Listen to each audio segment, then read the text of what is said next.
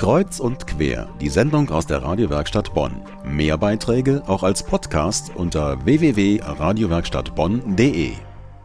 Sie hören Kreuz und quer. Bei mir zu Gast heute im Studio mein Kollege Andreas Moh und wir sprechen über einen sensationellen Abend. Nämlich an Nikolaus wurde der Bürgermedienpreis in Essen verliehen. Dabei hat die Radiowerkstatt richtig gut abgeschnitten, Andreas. Ja, richtig. Mit dem Beitrag, den wir eben vor der Musik gehört haben, JazzTube belegte sie ja schon mal Platz 1.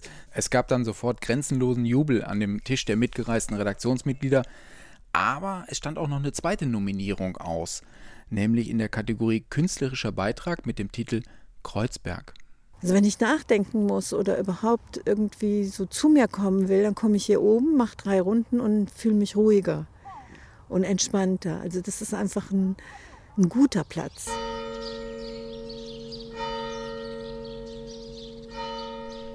Die Glocke der Kreuzbergkirche. Da kriege ich Gänsehaut. Das ist nahezu symbolisch, oder? Exakt. Es war fast wie eine Hymne zum Sieg und so hat es auch die Jury gesehen. Nochmal hervorragender Beitrag, hat sie gesagt. Platz 1 in dieser Kategorie. Und deshalb ist es an dieser Stelle mal wichtig, auch dir zu gratulieren, denn du hast diesen Beitrag mit dem Redaktionsleiter Bernd Rössel zusammen produziert. Danke, Andreas.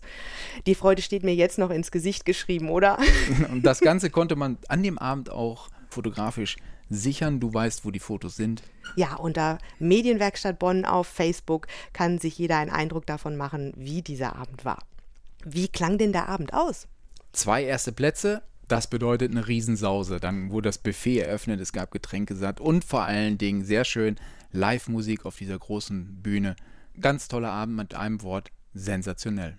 Danke, Andreas. Danke für dein Kommen. Also, wer mit wahren Siegern Radio machen will, die Radiowerkstatt Bonn ist preisgekrönt eine erste Adresse. Mehr dazu unter radiowerkstattbonn.de.